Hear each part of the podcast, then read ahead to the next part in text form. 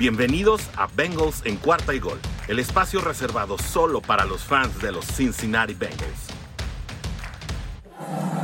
Hola, ¿qué tal amigos de Bengals en cuarta y gol? Les saluda de nuevo Orson G. Muy gustoso de estar aquí para el análisis amplio, el análisis de media semana de este partido, eh, pues que ya, ya teníamos... Eh, ya teníamos muy bien presupuestado lo, que iba a ser, simplemente fue un trámite que confirmó eh, que era un duelo ganable, que era un duelo en el que Bengals podía hacer un buen papel y que podía confirmar las expectativas que se tenían del equipo eh, basados en las previas semanas.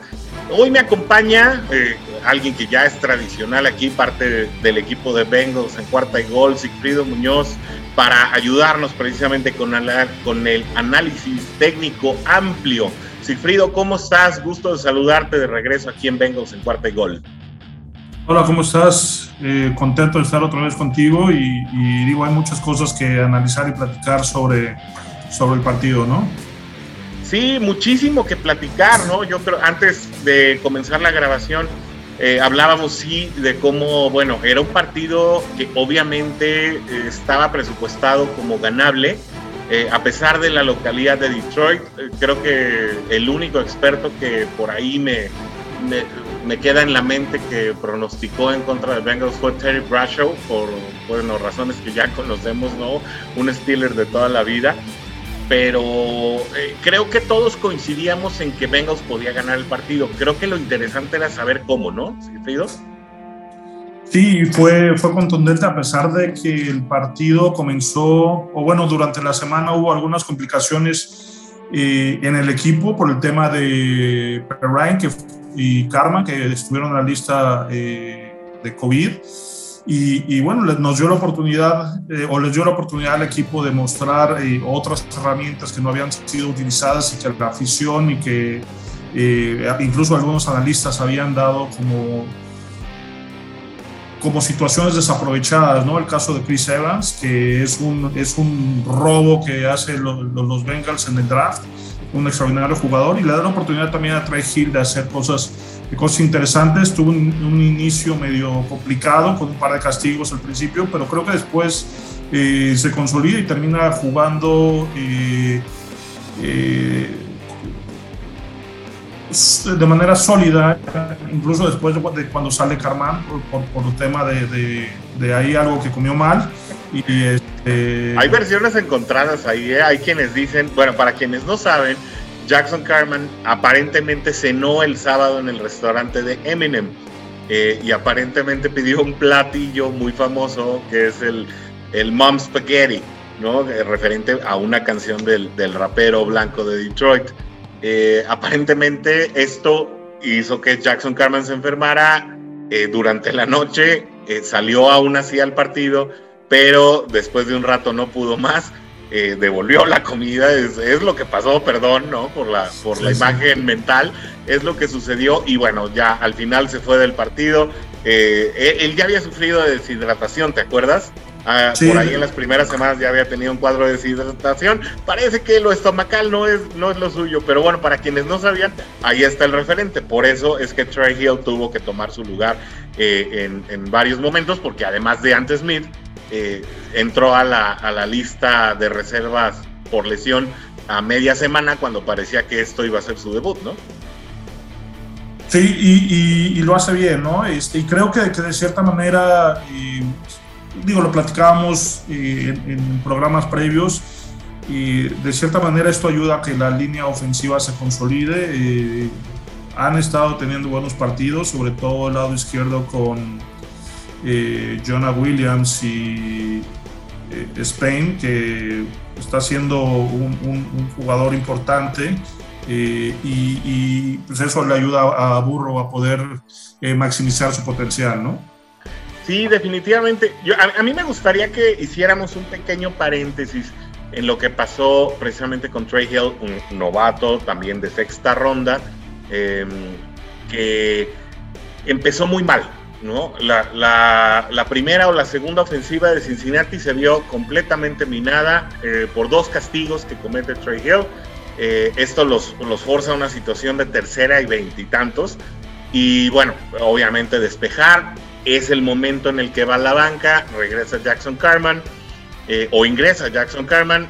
Después pasa lo que ya les dijimos y regresa Troy Hill y regresa ya con otra mentalidad. a mí me gustaría mucho hablar de lo que sucede después de estos castigos porque tú lo debes saber muy bien, Sigfrido, cuando te sacan del partido por mal desempeño, sobre todo por castigos, ¿no? Y sobre todo a la ofensiva, siendo liniero, eh, responsable no solamente de la protección, sino de, del ritmo de, la línea ofensiva, eh, es difícil eh, volver al partido ya, ya con otra mentalidad, pues determinado a hacer las cosas bien, y así lo hizo Trey Hill que mostró ya temple y talento en lo sucesivo en el partido.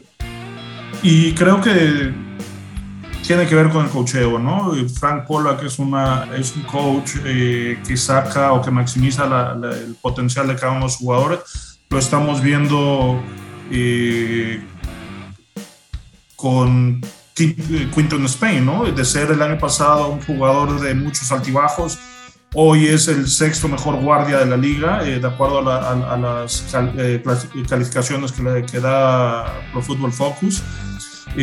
solidifica el talento que tiene Jonah Williams, que en estos momentos es el cuarto mejor tackle eh, ofensivo de, de, acuerdo a esta misma calificación. Y, bueno, pues hace que, que Hill regrese al, al, al, juego de una manera ordenada mentalmente y, que cumple cabalmente sus asignaciones. Si no es que le dan este descanso a Joe Mixon en el eh, a mediados del cuarto cuarto, seguramente hubiera corrido 100 yardas, ¿no? Entonces, eh, habla de, de, un trabajo de concheo bastante eficiente en, en, esa, en esa unidad, ¿no? Totalmente. Fíjate que eh, insistí, insistíamos al principio de la temporada en que Cincinnati no necesitaba una línea ofensiva espectacular, sino efectiva. A mí me gusta mucho, eh, especialmente el papel, como dices, eh, del lado izquierdo. Eh, Jonah Williams y Quinton Spain de manera muy discreta prácticamente no han permitido presiones y no han permitido, Quinton Spain no ha permitido un solo golpe a Joe Burrow en las asignaturas que a él le tocan.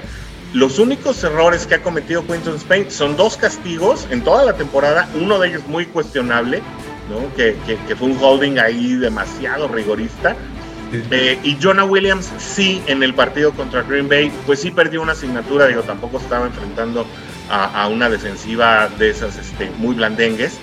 El lado derecho tal vez ha seguido dando un poco de más problemas, incluso Riley Reeves pasó eh, como por un pequeño bache en el segundo cuarto del partido contra Detroit, cosa que se superó eh, de manera inmediata. Los constantes cambios en el guard derecho, bueno, sabemos que empezó Xavier Suafilo como, como titular eh, en los tres primeros partidos, pues se lesionó. Viene Jackson Carman, juega muy bien, pero ahora, bueno, ingresa a la lista de COVID y tiene el incidente del espagueti.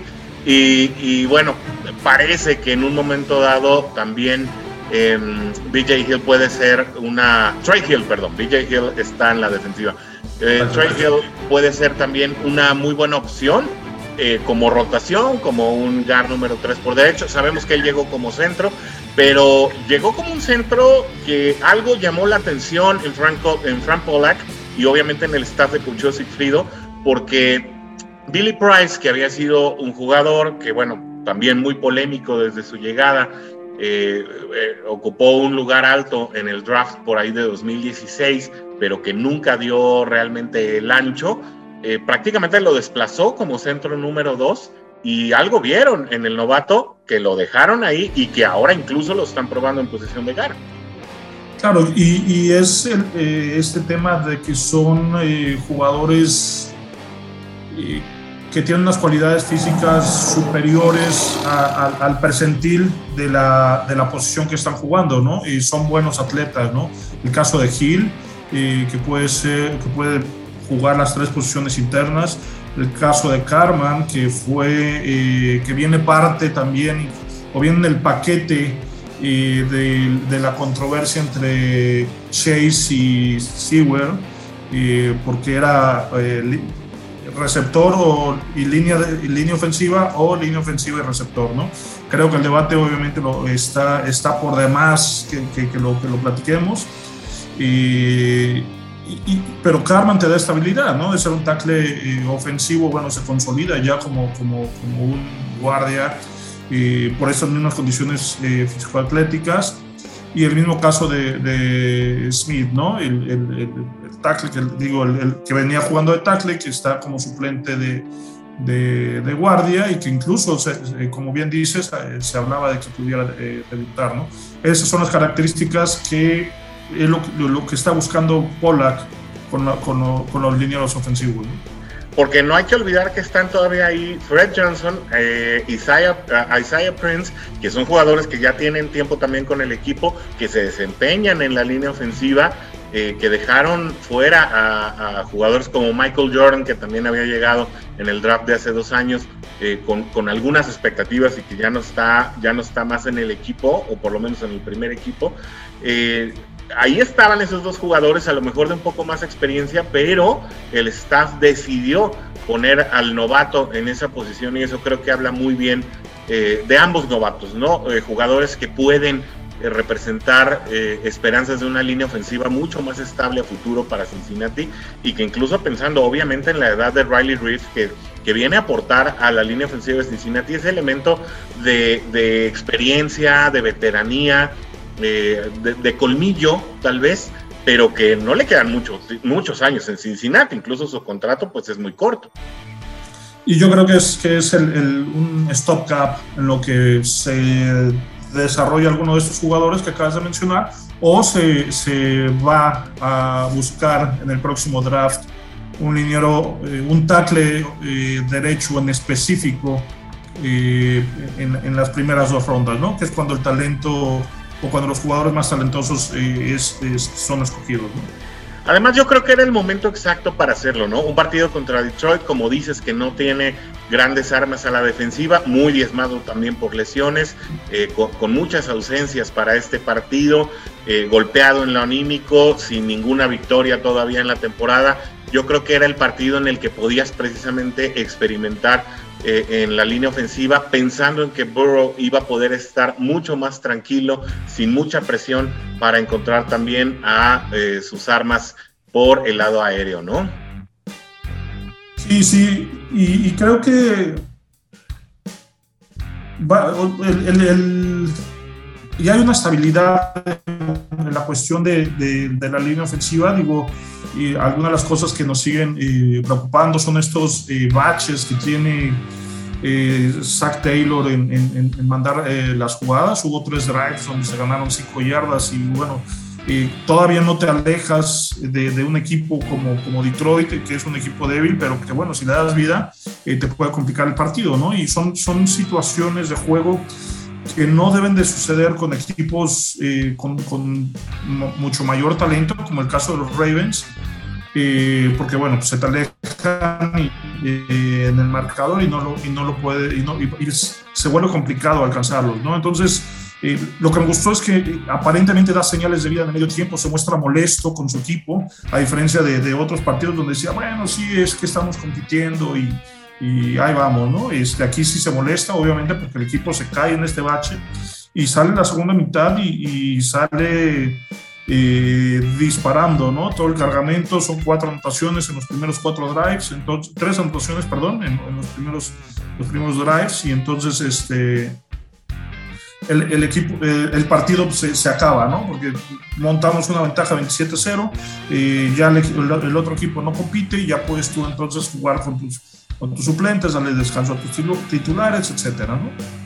Sí, totalmente. Y, bueno, hablando también del otro steal que, decías, este, este hallazgo que hizo Cincinnati en la persona de Chris Evans, a mí me gustó mucho.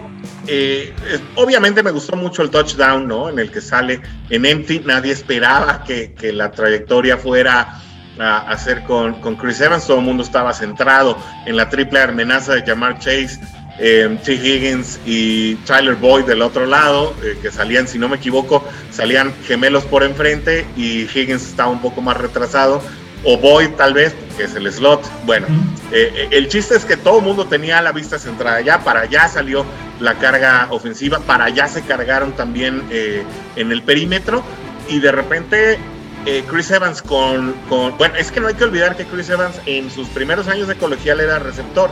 Entonces hace un face out eh, prácticamente básico, pero con eso tiene para dejar atrás al esquinero y prácticamente se encuentra solo para un pase que estaba un poquito volado de más, pero que además con muy buenos reflejos, con muy buenas manos, hace su dive en zona de gol y se convierte en touchdown para los Bengals. Eh, ¿qué, aptitudes ves en, Chris Evans? Eh, porque tampoco quiero dejar pasar que pescó un blitz muy bien al estilo de Giovanni Bernard. ¿Será que tendremos en Chris Evans a futuro al relevo de Giovanni Bernard para hacer una dupla poderosa con Joe Mixon? Esa, esa es la idea, ¿no? Que, que, que buscó este Zach Taylor en el, en el, draft. Obviamente un reemplazo barato y más joven de, de Giovanni Bernard. Digo, se quitó un poquito ahí la parte sentimental y por lo que representa, por lo que representaba Bernard como jugador, pero bueno, se decidió invertir el dinero en alguien más joven, ¿no? Aquí, aquí el tema, digo, lo mencionan muy bien, este, Chris Evans tiene esas cualidades. Joe Burrow identifica muy bien el, el, la cobertura de pase que le están haciendo, porque no es un esquinero el que, el que protege a Chris Evans, sino es un linebacker. Entonces, mucho de esto es, eh, son, son de las cosas que Burrow ya ve en automático y que obviamente decidió, dijo, la tengo fácil, se la voy a lanzar al jugador más eh, que tiene la ventaja competitiva en cuestiones físico-atléticas. ¿no? Entonces, muy fácil, se quita eh, Evans al linebacker y, hace una recepción extraordinaria. ¿no? se ha mencionado en varias ocasiones en, en, los medios que cubren a los, a los Bengals en Estados Unidos que a Evans le, le, han puesto videos de cómo recoger los blitz, de los highlights de cómo eh, Bernard recogía los blitz eh, en temporadas anteriores, ¿no? incluso lo mencionó en la conferencia de prensa eh, posterior al juego, el, el, por qué lo, el por qué lo hace y lo ha ido haciendo de manera eficiente. Creo, lamentablemente para Perrine, que su lesión o su inasistencia a este partido le va a dar muchas posibilidades a, Evans de mostrarse, de ser el segundo equipo atrás de, eh, atrás de Mixon y bueno, Perrine tendrá que eh, sus momentos obviamente, pero eh, creo que estamos viendo cómo, cómo Evans lo va a ir rebasando en el depth chart, ¿no? Sí, aquí curiosamente quien sale perdiendo es Trevain Williams, ¿no? Que sí vio acción en este partido, pero ya cuando comenzó a entrar el segundo cuadro, cuando Brandon Allen comenzó a hacer algunos de los snaps, entra también Trevain Williams, obtiene algunas yardas. Eh, creo que él es el que ya se queda un poco fuera de la jugada, ¿no? Porque a, mí se me antoja, no, no, no sé realmente si compartas opinión conmigo, que incluso esta rotación de tres corredores como la tiene Cleveland también, ¿eh? ¿eh? porque pues no, no todo es Nick Chubb y, Karim Hunt, ¿no? Eh, Cleveland también utiliza tres corredores en rotación, obviamente hay dos principales eh, y uno como de refresco o, de última instancia. A mí me gusta mucho la, idea de Joe Mixon como corredor explosivo, Samaji Perrine como un jugador más fuerte, porque sí hay que reconocer, él es, él es un corredor eh, ya no se usa casi el fullback en la, en la NFL moderna, pero es lo más parecido a, un fullback que, te voy a confesar y voy a insistir. A mí me gustaba mucho más Jax Patrick en ese sentido. Yo pude haber dejado ir a Samaje Perrin sin ningún problema y que se quedara Jax Patrick, pero afortunadamente no soy head coach. Bueno, total. Pero, pero ver a esos tres, a Joe Mixon, a Samaje Perrin y a Chris Evans en una rotación de corredores para Cincinnati es bien interesante en la que los tres podrían tener actividad en el mismo juego. ¿eh? Claro, pero no, no hay suficientes balones para alimentar a, estos monstruos que tienes en tu ofensiva, ¿no? Y es ahí donde volvemos a, a, ser eh, quejumbrosos con la forma en que Zach Taylor de repente plantea su sistema, su sistema de juego, ¿no? Creo que en lugar de, maximizar el potencial del equipo, lo platicábamos este, eh, en alguno de los chats que tenemos ahí, este, va acomodando situaciones de juego que él piensa que puedan ser cómodas o manejables para, para su equipo, ¿no? Entonces, vemos una, una corridita de tres yardas, luego un pase, un slant a cinco y bueno, ya tienes una tercera y dos y, él piensa que así podemos ir avanzando, ¿no? Y, la estadística, yo la veía en el partido y era contundente, ¿no? Era segundo, estábamos antes de llegar a la pausa de los dos minutos, porque bueno, eso sabemos que es chase time entonces, eh, pero antes de la pausa de los dos minutos, Chase tenía dos pases para 10 yardas en tres targets, ¿no? Eh, Boyd terminó el juego con un target solamente una, y una recepción para 7 yardas. Entonces, digo, me encanta a mí el, tema de, tener este, este comité de corredores para que eh, estén, estén eh, manteniéndose frescos pero de repente, si de, tus 10 drives que tienes eh, a lo largo del juego, 3 o 4 terminan en 3 y fuera porque tratas tú de, de, sobrepensar las situaciones de juego para irte acomodando el, el, partido, pues creo que no, no, hay suficientes balones para, para repartir entre todos. ¿no? Sí, supongo que ahí eh, va a ir madurando la relación de, de Burrow con Zach Taylor, eh, porque es obvio que Taylor quiere que Burrow vaya eh, ganando calma, que vaya ganando madurez. Lo dijo en la conferencia de prensa este lunes, Zach Taylor. Él, pretende eh, que, Burrow vaya madurando esas situaciones que en ocasiones lo llevan a ser más arrojado. Nosotros como afición obviamente nos gustaría verlos explotar mucho más seguido y ver esos pases espectaculares a Jamar Chase, que además pues han sido altamente efectivos. Creo que solamente uno de esos pases largos no ha sido eh, completado entre lo que yo le llamo la ruta Bayou, así lo decimos eh, cuando estamos eh, narrando los partidos en el Twitter. Y, bueno, es natural que, que, a lo mejor quiera Taylor que Burrow sea más paciente para que pueda ser un mejor manager del juego, ¿no? yo veo en Burrow, y lo decía en varias ocasiones, lo decía en el grupo que tenemos también ahí con otros aficionados Bengals, eh, yo veo en, en Burrow aptitudes muy parecidas a las de pues un histórico como es Peyton Manning, que, podía repartir eh, prácticamente el juego entre todas sus armas ofensivas posibles, llámese receptores o corredores. ¿no? Obviamente tenía su favorito que era T.Y. Hilton, sucedió también con Emmanuel Sanders en Denver, pero cuando esos no estaban disponibles, sabía dónde poner el balón y era prácticamente imparable el avance tanto de Indianápolis como Denver. Te iban comiendo, comiendo, comiendo, se comían el reloj y cuando menos, te, cuando menos te dabas cuenta, el partido ya se estaba terminando y estabas dos o tres touchdowns atrás. Creo que esa es la maduración que pretende llevar Taylor con una ofensiva californiana, como lo dices, ¿no? Con ese tipo de avances, eh, tal vez eh, ahí combinando lo mejor de los dos estilos. Claro, y, y antes de, de, Hilton estuvo Marvin Harrison, también un gran receptor, y, y, Wayne, eh, que también fueron extraordinarios jugadores, ¿no? Yo no me acuerdo haber visto a, estos dos que te acabo de nombrar en, en slants a 5 yardas como, como pone eh, eh, Taylor a, a, Boyd y a Higgins y todo eso, ¿no? Pero bueno, coincido, ¿no? Coincido, a final de cuentas... Y, yo creo que yo hoy vi, eh, bueno, el partido eh, del, domingo yo vi a un burro mucho más maduro. Hay una jugada donde eh, se demuestra que ese temor a su lesión se acabó, donde siente la presión del, del, del corner, se agacha este, y, los, dos brazos para proteger el balón, pasa el defensivo por, por encima y, este, y sale corriendo, gana 7 yardas. ¿no? Aprendió a deslizarse, muy poco ortodoxo, porque como que cayó de rodillas, pero bueno, lo hizo. ¿no? Y, en el, y en el pase que mencionábamos hace rato de, de 53 yardas de Chase, que, que, recoge muy bien el blitz, eh, Evans también, ¿no? Este, si tú ves el, la repetición, el pase se le queda un poquito corto, pero porque no termina de hacer el movimiento, ¿no? Y si él termina de hacer el movimiento, hubieran sucedido dos cosas, seguramente, ¿no? Era touchdown, porque no, no frena a, Chase, pero eh, le hubieran caído encima, ¿no? Porque eh, él, él, se mete a, a, la bolsa y, lanza el pase todavía sin plantarse completamente por la presión que venía eh, recibiendo del lado derecho. Pero es una extraordinaria jugada donde él siente a sus jugadores, donde siente la presión y, hace un pase, digo, que espectacular, y, pero que demuestra que, que, el, que, el, chavo está listo, ¿no? hay un momento en el que bromean, incluso tú lo compartías más temprano, ¿no? En, el que precisamente Jamar Chase le dice a Burrow, hey Burrow, no me puedes volar, ¿verdad? No me puedes volar, como decir, no, no puedes, eh, no me puede, la bola no me puede rebasar a mí, tengo que quedarme a esperarla, ¿no?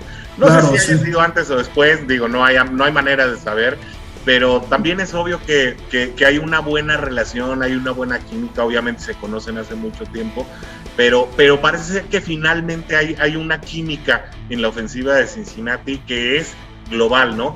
Es Burrow con la línea ofensiva que lo están cuidando, que, lo, que realmente lo procuran y Burrow es ese enlace precisamente entre esas dos escuadras, ¿no? Los jugadores que ganan las yardas y los jugadores que protegen al quarterback. Claro, y se ve en cada, en cada pase de anotación, el primero en felicitarlo es Hopkins, Spain, salen casi todas las fotos de touchdown, este, porque están ahí, y, y, creo que la relación eh, entre los, eh, los skill players, eh, no hay esta cuestión de celos y no hay esta cuestión de, de yo quiero más la pelota que, que el otro, incluso decían también ahí en el, en el, en la, en el micrófono que les ponen a los jugadores, este, que Chase eh, es, una, es una gran, un gran ala cerrada, ¿no? por el bloqueo que se avienta, ¿no? Y, realmente es un bloqueo importante, muchos jugadores eh, estrellas seguramente no hacen este tipo de jugadas o este tipo de sacrificios de aventar su cuerpo para que el compañero anote, ¿no? Y, bueno, pues este muchacho, Chase, que además eh, ha sido humilde con la prensa, ha sido, digo, aunque mucho de esto se ha malinterpretado porque mencionó que quería romper todos los récords, pero bueno, lo está demostrando, ¿no? Sí, hay, hay dos declaraciones eh, que, que, yo recuerdo, ambas eh, previo al inicio de la temporada, y que hablan pues precisamente de esta mentalidad más sencilla de, de Jamar Chase, que sí llega como superestrella y sabe sus capacidades, pero recuerdo al principio cuando llegó a Cincinnati, dice, ah, yo creí que Cincinnati era solo campos, ¿no? O sea, que, no, no, sabía que había edificios y que era una ciudad consolidada, ¿no? La llamada ciudad reina de los Estados Unidos.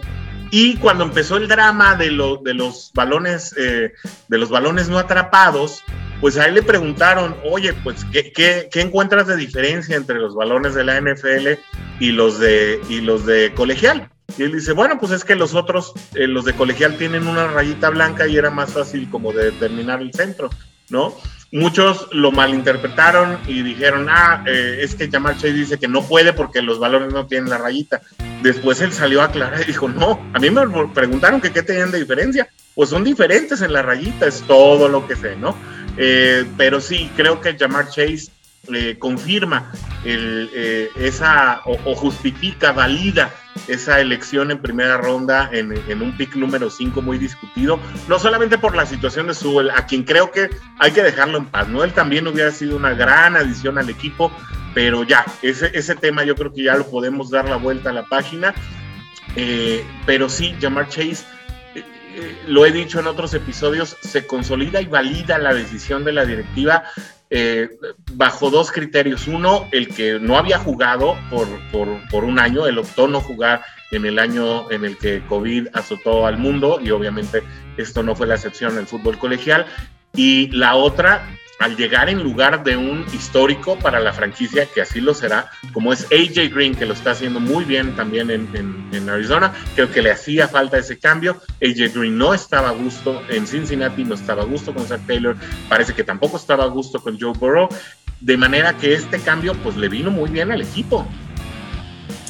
Sí, digo, el tema de AJ Green creo que teniendo un par de temporadas buenas en, Arizona, que creo que todavía le quedan, eh, se va a consolidar como un jugador del Salón de la Fama, que sería, creo que sería el más, próximo a que pueda eh, estar ahí por parte de los Bengals, por la injusticia que hay ahí con Ken Anderson, Ken Riley y, varios históricos que tenemos, Willie Anderson, que deberían estar eh, si, si Cincinnati fuera un mercado más grande, ¿no? Pero, pero AJ, Green, bueno, sale y pero además le da oportunidad, que es algo que también habíamos platicado, de, que Zach Taylor forma su equipo como él lo quiere formar, ¿no? Entonces sacó a varios referentes del equipo, a la ofensiva, a la defensiva, se fue Sean Williams, fue Gino Smith, Carlos eh, Dunlap, y la gente que trajo es, gente que ha estado cumpliendo, ¿no? Y, Creo que las contrataciones a la defensiva han sido muy sólidas. Tenemos una de las 10 mejores defensivas de la liga. Tenemos a, a Chido jugando espectacular. Está teniendo un, año increíble. Eh, Freddy Hendrickson, que pensaban que, había, había tenido esa temporada eh, talentosa por, por, haber jugado eh, con gente de mucho nivel en, en, Nueva Orleans. Y, vaya, digo, a final de cuentas, todos, todas estas contrataciones se, se consolidan, ¿no? Incluso Eli Apple la semana pasada tuvo un partido de 10, ¿no? Por decirlo prácticamente de esa, de, esa manera, ¿no?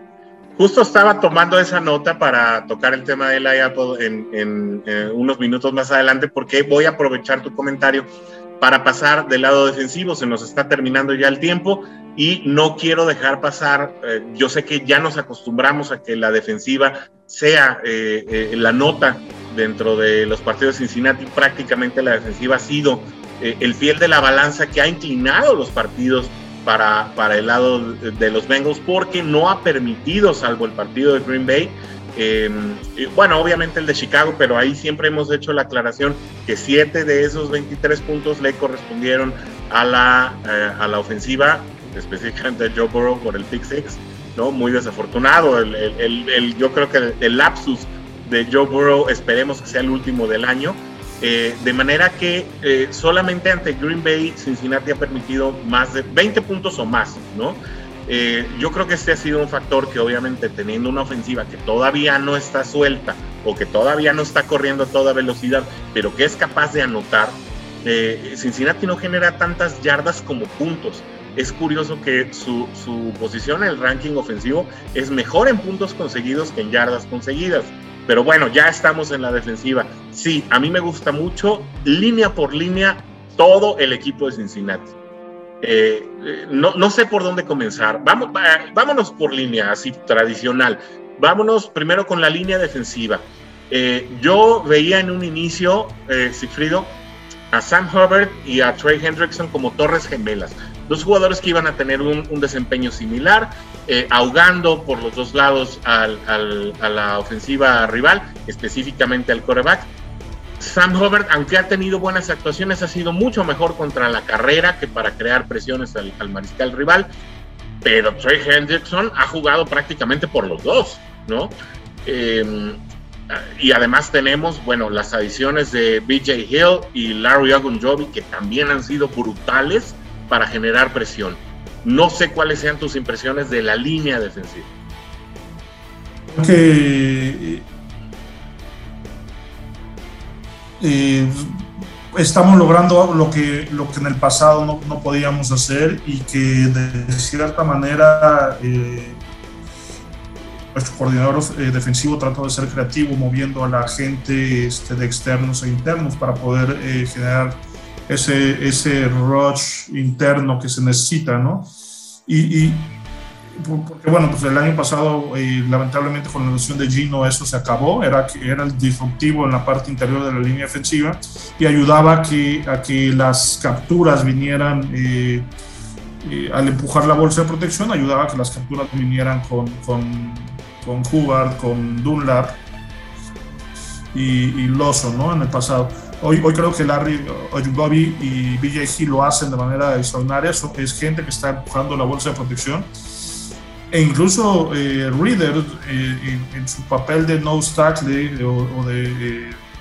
que, que, que, está considerado un poco más como un run stopper, un, un, un tackle defensivo para las carreras, también lo ha hecho, lo ha hecho extraordinario. ¿no? Entonces, y les ha encontrado, además les ha dado la libertad de, poder eh, atacar sus huecos, ¿no? No tienen que, que, pararse a leer.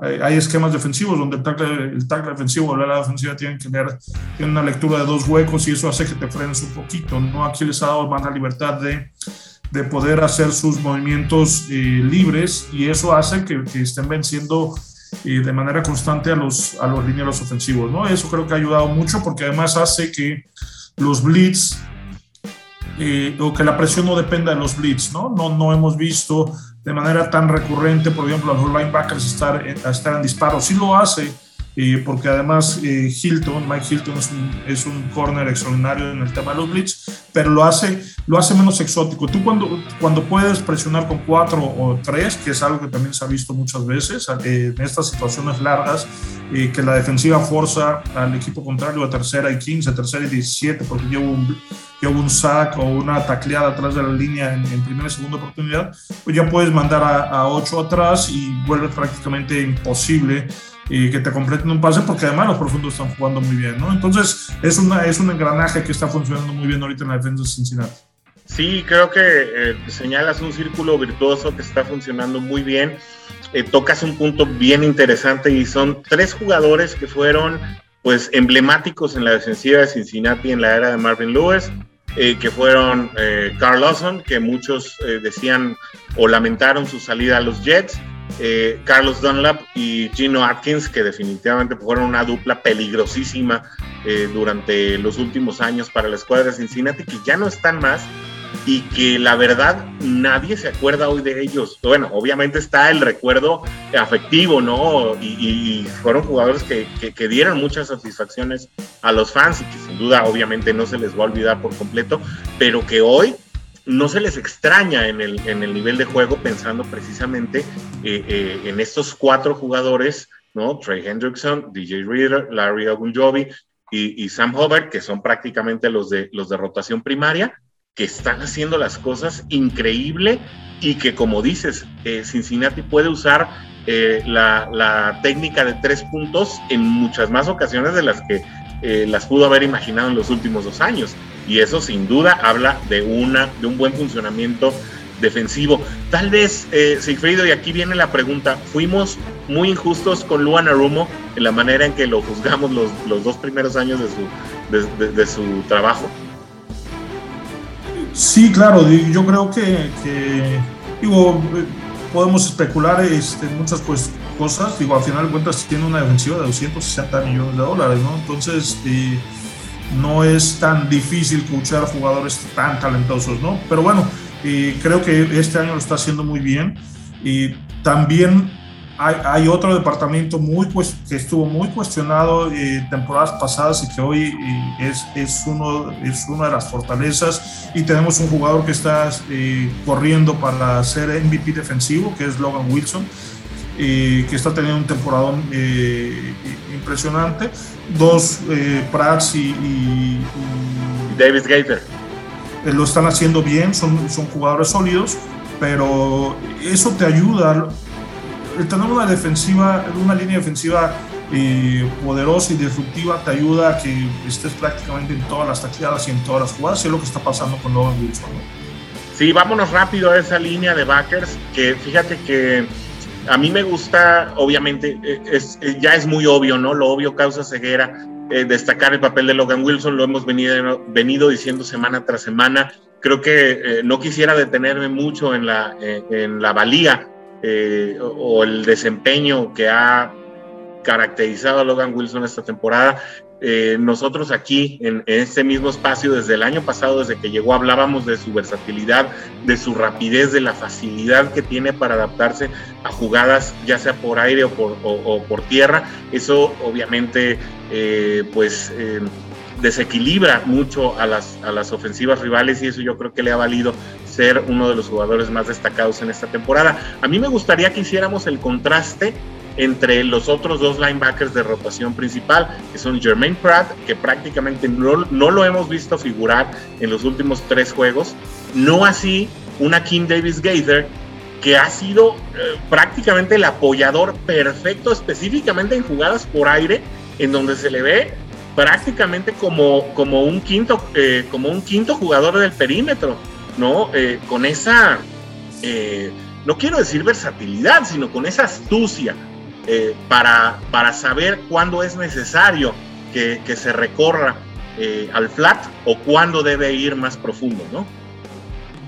Y, y vuelves a, volvemos al tema del, del, esquema defensivo, ¿no? Donde eh, les quitas ya ese compromiso de, de estar pegados a la línea por, para apoyar o para, sí, para apoyar al, a tus linieros defensivos por, por los temas de, de, que no te estén eh, cubriendo bien los huecos. ¿no? Aquí lo que, lo que, les permite eh, el esquema defensivo es precisamente esa libertad para estar eh, cubriendo mucho más rápido las zonas de flat, las zonas de, wheels, incluso hacer el espejo en los, en los, slants de los, de los receptores, que es este, lo, que, lo que le ayuda, ¿no? Y esta, la, esta intercepción de, Wilson pues es un reflejo de esto, ¿no? Este, gana, gana la profundidad necesaria para, para ir a, competir y, eh, recuperar este, este, este pase y con un golpe que da Von Bell al, al, receptor y bueno, pues este, está, está la interrupción ahí, ¿no?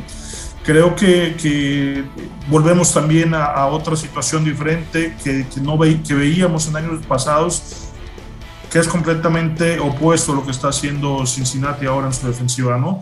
Eh, quitas esos linebackers lentos, fuertes, pero lentos a final de cuentas, y metes a muchachos mucho más atléticos, eh, como, como son los, los, chavos que están, que están corriendo, ¿no? Se acabó Josh Vines, se acabó... Eh, eh, se acabó Ray Louis, o sea, ese tipo de linebackers ya no caben en la defensiva de Cincinnati porque no, no son lo suficientemente atléticos como para poder competir, ¿no?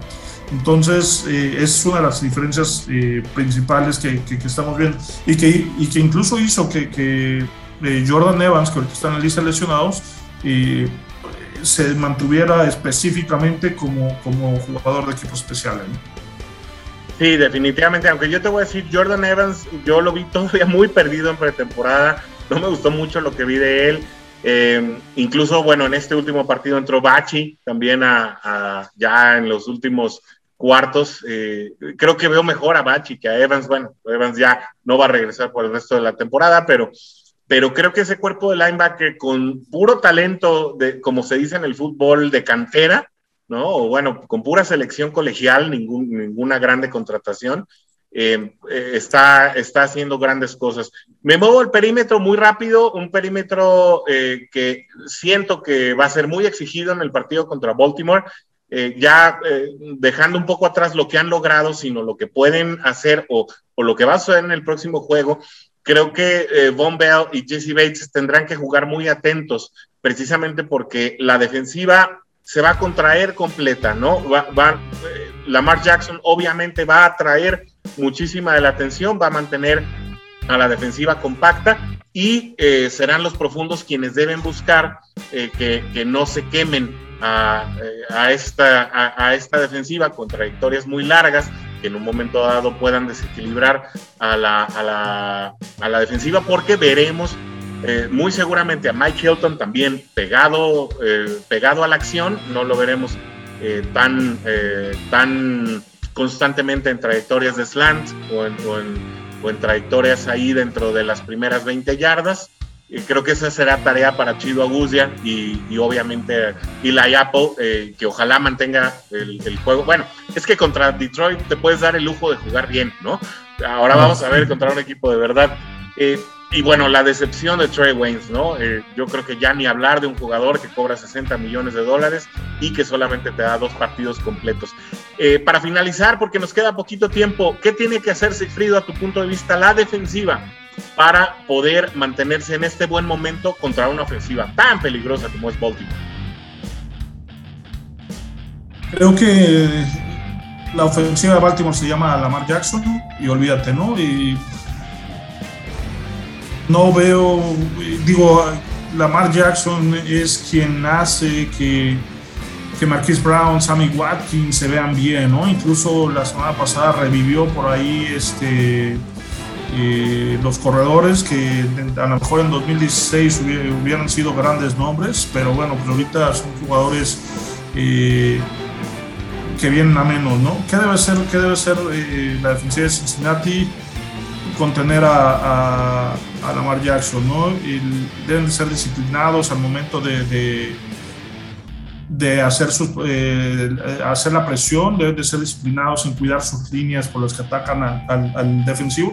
Seguramente alguno de los, eh, alguno de los jugadores será espía, jugará el spy con, con Jackson durante mucho tiempo.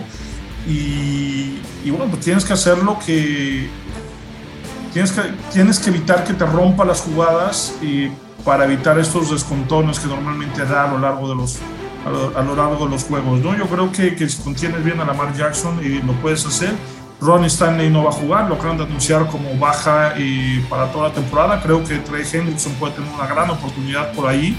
Y, y por el tema de, eh, el, tema de los linebackers, bueno, Datavius Murray, eh, Levon Bell, no los veo como jugadores que puedan rompernos. y sí, eh, pues somos consistentes en el tacleo de, de, contra Lamar Jackson, ¿no? Pues ojalá y así sea, porque eh, pues obviamente eh, salta lo obvio, ¿no? Dicen, pues ¿qué hay que hacer para neutralizar a Baltimore? Pues neutralizar a Lamar Jackson, pero creo que es una fórmula que hasta ahora muy pocos han podido encontrar y solo por muy poquito tiempo. Creo que no ha habido un coach defensivo que de cabo a rabo de un partido haya logrado eh, contener a Lamar Jackson, ¿no? Y entonces te la pongo al revés, ¿no? Vamos a hacer drives ofensivos eh, consistentes para tener a Lamar Jackson la, en la banca, ¿no? Creo que la defensiva de, los Ravens ha sido muy inconsistente, salvo esta, semana que, eh, maniataron a, los Chargers. pero el, tema de, Creo que tiene una defensiva muy vulnerable si las cosas se dan y si nos volvemos creativos, eh, creo que eh, Yamar Chase puede tener un extraordinario partido y Anthony Everett o eh, el otro es Marlon Humphrey, no creo que puedan estar a la par para poder estar corriendo con, con, con, nuestros receptores. Y salvo el tema de Brandon Williams, que le pudiera dar lata a, a Trey Hopkins, tampoco veo a los, a los, a sus frontales eh, como otros años, ¿no? Donde eh, presionaban, a, como el año pasado, que presionaron a Burro y lo sacaron de ritmo muy temprano. Y bueno, pues eh, creo que de los cuatro peores partidos que tiene Burro en 16 juegos, dos han sido contra, contra los Ravens. Oye, que por cierto, yo creo para el siguiente episodio hay que hay que sacar ese dato. Joe Burrow ya tiene 16 juegos en la liga, en la NFL, ya completó sus primeros 16 y las estadísticas son espectaculares. Lo proyectan hacia la historia de la NFL, pero vamos a dejar al público ahí, ¿no? Creo que ese es tema para otro episodio. Cifrido, muchísimas gracias, como siempre, por compartirnos esta eh, esta visión que tienes tú tan amplia del fútbol americano y obviamente de nuestro equipo favorito que son los Cincinnati Bengals. Un placer como siempre tenerte aquí. Muchísimas gracias y buenas noches. No, muchísimas gracias y gracias a la gente que nos está, que nos está escuchando, que nos está viendo y, esperemos eh, una victoria del equipo el, próximo domingo que lo pondría prácticamente eh, como uno de los favoritos para llegar a playoff, independientemente de que falten todavía bastantes bastantes fechas, pero eso consolidaría el proyecto de Zach Taylor y callaría eh, muchas bocas, no solamente de, los aficionados, que hay muchos que somos eh, eh, un poco temerosos del proyecto que lleva, sino también de, los expertos y analistas en Estados Unidos.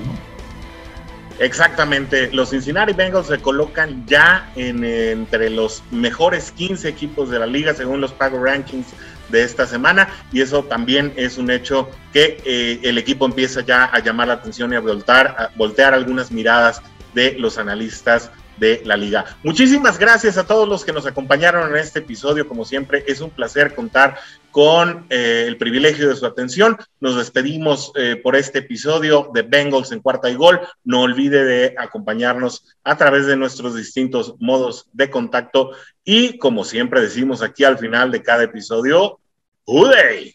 ¡Uday!